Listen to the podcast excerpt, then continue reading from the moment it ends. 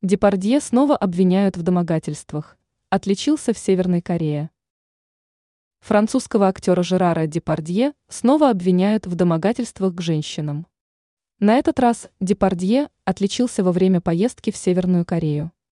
Он совершил турне в рамках празднования 70-летия основания КНДР. Жерар Депардье посетил Северную Корею в 2018 году, а о домогательствах к местным женщинам стало известно из документального фильма «Депардье. Падение Огра», сообщает The Guardian. Депардье отправился в Северную Корею в рамках празднования 70-летия основания КНДР. Визит проходил в составе съемочной группы.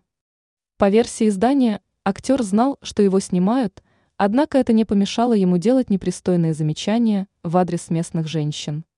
Также стало известно о домогательствах Депардье к переводчице, совершенных неоднократно. И даже в адрес несовершеннолетней всадницы в центре верховой езды Депардье отпустил комментарий сексуального характера.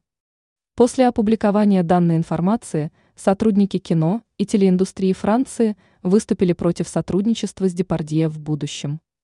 Здесь же приведено заявление Эллен Даррес.